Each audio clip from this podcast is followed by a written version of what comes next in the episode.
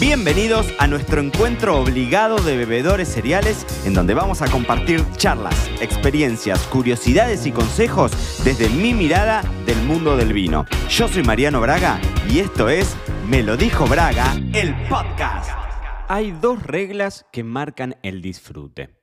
Esto es algo de lo que yo estoy completamente convencido y que tiene que ver, obviamente, con algo de, teoría que hay detrás, pero que también creo que son de las cuestiones que más fáciles em, existen para aplicar y que en definitiva la he sacado de la experiencia después de 20 años bebiendo vino, compartiendo vino y también poniendo el vino en algunos contextos eh, como más de, de, catas profesionales. ¿no? Yo durante muchos años he tenido ciclos de degustaciones temáticas en donde compartíamos espacio con distintos bebedores cereales, nos veíamos las caras eh, cara a cara Mm, y, bueno, entonces compartía uno la posibilidad de presentar vinos distintos de todo tipo y color y ver la reacción de las otras personas. Y en todos estos años acumulando esa experiencia, yo creo que hay dos cosas que marcan definitivamente la diferencia que marcan ese disfrute y que pueden incluso mejorar un vino del montón, o sea, un vino mediocre, pero mm, entendido en el buen sentido, mediocre, un vino,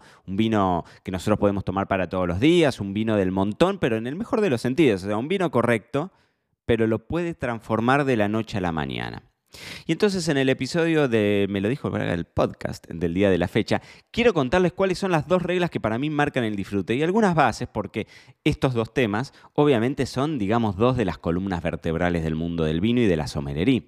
Porque, como les digo, son claves al momento de que vos puedas apreciar una bebida, un vino, y que definitivamente si vos ajustás esos pequeños detallecitos y nos salimos de cualquier tipo de truco raro, ¿eh? estamos hablando de detalles pero que tienen un impacto decisivo en cómo vos vas a apreciar y vas a disfrutar esa bebida. Entonces, la primera tiene que ver con la copa. Hay mucho piripipi. Yo me acuerdo cuando estudiaba en su momento y cuando era editor de la revista del Club del Vino, eh, hemos hecho muchas notas hablando específicamente de copas, ¿no?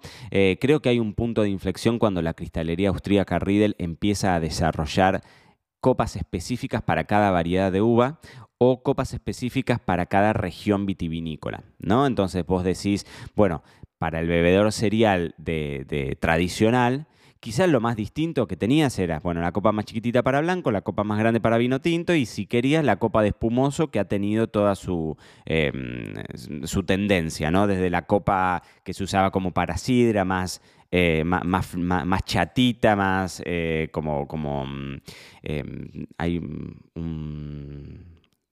Me estoy trabando, pero lo que les quiero decir es, eh, se le llama, ah, se me fue, se me acaba de ir el nombre. Bueno, la copa Miren, la estoy googleando porque tiene que ver con el seno, con, con la teta.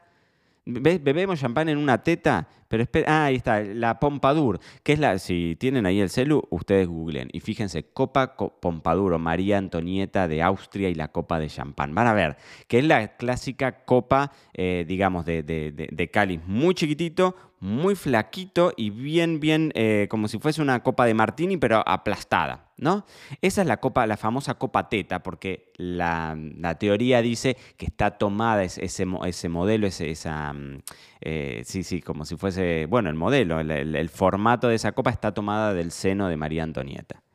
Vaya uno, o sea, no creo que haya ningún bebedor cereal que lo pueda poner hoy, eh, lo, pueda, lo pueda poner a contraste y de ver si es mito o realidad, pero bueno, esa es la famosa copa. Después esa copa se transformó para espumosos, ¿no? En la copa clásica aflautada y hoy cada vez más vino espumoso, vino con burbujas, se elige una copa tradicional, generalmente vino blanco para que no se caliente ¿no? y para que mantenga un cáliz chiquitito. Pero definitivamente cuando Riedel se mete en esta idea de decir, escúchame, vamos a probar, porque hay una diferencia grande entre la apreciación y entre cómo vos podés identificar cada vino de acuerdo a esa copa.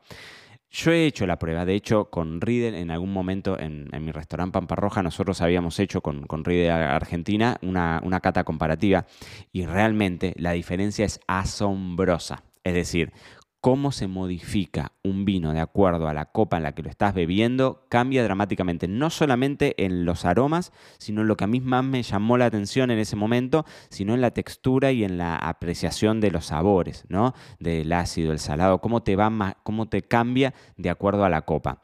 Es muy interesante si tienen ganas, marianobraga.com, se meten en el blog y mm, ahí hay una nota que se llama El fin del bla bla y les cuento mi experiencia en esa cata en Riedel. En marianobraga.com barra blog, ahí lo van, a, lo van a poder encontrar. Y definitivamente no es un tema menor, no es un tema menor tomarlo en un vaso versus en una copa y no es un tema menor tomarlo en un cristal fino que en un cristal más grueso. Y esto es una tarea que los invito, pero de corazón, a que la puedan aplicar en su casa agárrense, o sea, inviertan en una buena copa. Yo siempre lo pongo y ahí me lo dijo Braga que dice eso. Una buena copa es la primera y mejor inversión vínica. Aunque se rompan, porque las copas si se rompen quiere decir que se usaron y eso es siempre positivo. Si la copa se rompe no importa, pero si tienen, em, si son de tomar buenos vinos, si les gusta el vino, un día digan, no tomo vino y la plata que me le dedico a un vino me lo compro en una única buena copa. La copa cambia definitivamente el disfrute y tiene un poder muy grande para mí una copa que un vino más o menos en una buena copa te cambia rotundamente. Cambia tu apreciación, cambia tu experiencia, cambia la forma en la que los labios se posan en el borde de, de la copa. Puede parecer re técnico. Hagan la prueba. Porque lo único que no, o sea, contra lo único que uno no puede ir en contra de es contra la experiencia personal. Entonces pueden decir, míralo, este me está chamullando, me está diciendo cualquier pavada. Hagan la prueba. Cómprense un vino y cómprense una buena copa. Y sírvanse ese mismo vino en un vaso y en una copa. Y prueben la diferencia. Y después, info ahí me escriben y me dicen, Marianito, efectivamente tenías razón. Y el otro de los factores que para mí marcan la, diferencia y que marcan el disfrute, es una de las otras, o sea, una, una, una regla es la copa y la otra regla es la temperatura. Copa y temperatura. Yo siempre digo lo mismo, como sommelier soy un tipo muy relajado. Detesto el decantador, detesto mucho de los, de los aspectos que tienen que ver con la, con, con la cosa más protocolar del mundo del vino. Ahora, si hay algo en lo que intento ser duro es respetemos una buena copa, respetemos una buena temperatura. Y con esos dos objetivos bien claros, el resultado siempre va a ser superador. Siempre un vino más o menos en una buena copa y a su temperatura justa van a ser muchísimo más disfrutables.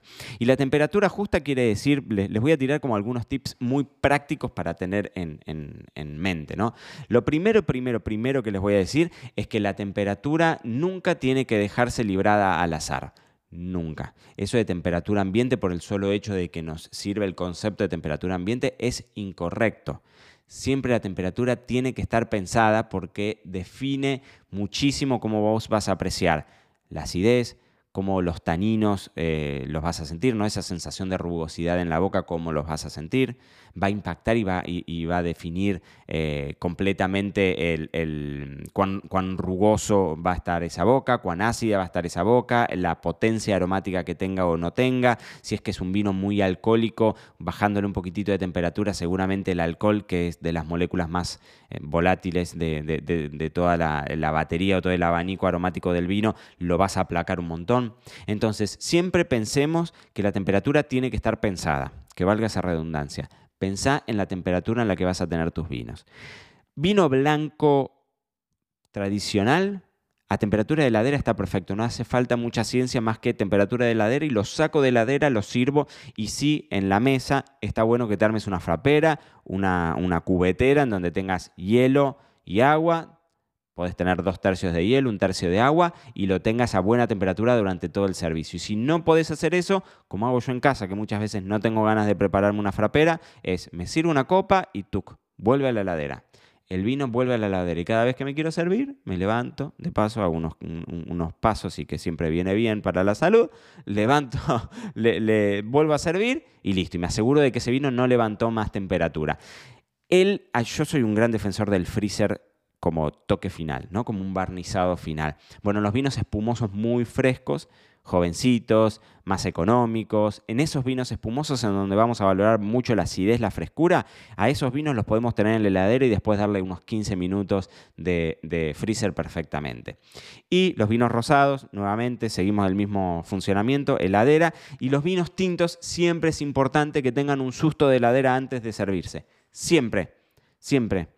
A menos que vivas en el círculo polar ártico, y bueno, si estás en Anchorage, bueno, en Anchorage no está en el círculo polar ártico, no importa. Si estás en algún lugar muy, muy, muy en el norte y hace un frío tremendo, ahí sí te puedes dar el lujo de decir, bueno, le tengo a temperatura ambiente. Pero si no, si vivís en cualquier país en donde la temperatura ambiente es de 20 grados, siempre unos 10, 15, 20, media hora, minutos o media hora o 30 minutos en heladera antes. Es decir, el vino tinto lo tenés que sentir fresco a la boca y esto te podés ayudar al principio perfectamente con un termómetro, te podés ayudar perfectamente con esos termómetros que vienen en los kits de vino, son súper útiles al principio para tomarle la mano y después te vas a dar cuenta que la temperatura óptima para beber un vino tinto, que es alrededor de los 16, 17 grados, esa temperatura básicamente es que tu boca sienta que hay una diferencia notoria entre la temperatura ambiente y el vino se tiene que sentir fresco. Eso le va a levantar la acidez, le va a bajar la potencia del alcohol, va a hacer que el vino tenga, tenga esa cosa eh, fresca, valga, valga la redundancia, ¿no? Dada, dada, por la acidez y que va a, ser, va a invitarte a que te tomes una nueva copa. Entonces, copa y temperatura son las dos cosas que marcan la diferencia. Si vos le prestás atención en tu próxima experiencia descorchando, lo pones, invertís en una buena copa y le dedicás ese tiempito a una gran temperatura, entonces tu experiencia va a ser muchísimo más satisfactoria. Acordate lo que te digo. Dos detalles, pero van a marcar la diferencia grandísima en que un vino mm, más o menos sea un gran, gran vino. Esto fue todo por hoy. No te olvides suscribirte para no perderte nada y que sigamos construyendo juntos la mayor comunidad de bebedores cereales de habla hispana. Acá te espero en un próximo episodio.